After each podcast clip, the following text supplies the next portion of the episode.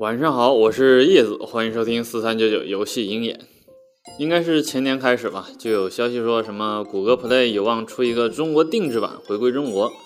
然而呢，这都一七年了，谷歌也仅仅是把开发者论坛放了出来而已。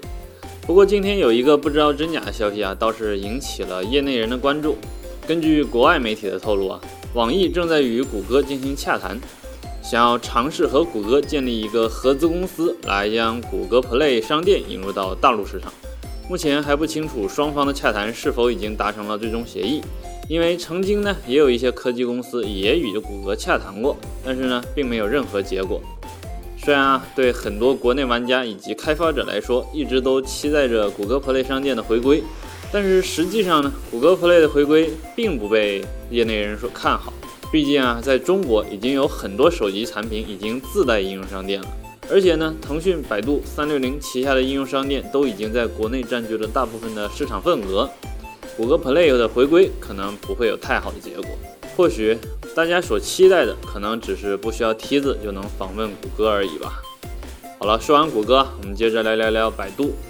之前我们说过，百度貌似已经把手游业务卖出去，打算在人工智能等新兴领域发光发热。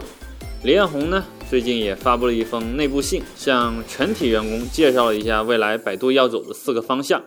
这四个方向呢，分别是内容分发、连接服务、金融创新以及人工智能。李彦宏表示啊，百度目前会将重心依旧放在百度搜索上，通过其强大的平台能力，将优秀的内容引渡到百度平台上，从而继续打磨百度算法，做出优秀的用户体验。他还强调啊。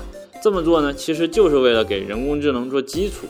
其次呢，其实李彦宏说的最多的呢是公司自身的一些问题，比如腐败啊、百度搜索上众多的虚假广告啊之类，表现出呢对百度要做出整改的决心。